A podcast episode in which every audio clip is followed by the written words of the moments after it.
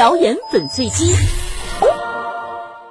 近日，网上热传一段视频，称一名江西来沪就医老人因疫情被困街头，靠好心人给的泡面和面包度日。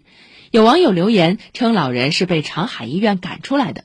前天，有微博网友转发视频替老人发声求助，评论中有网友反馈称，老人已经被接到长海医院，但不久又有网友质疑后续进展，称致电长海医院查询不到老人的相关信息。那么老人现状到底如何？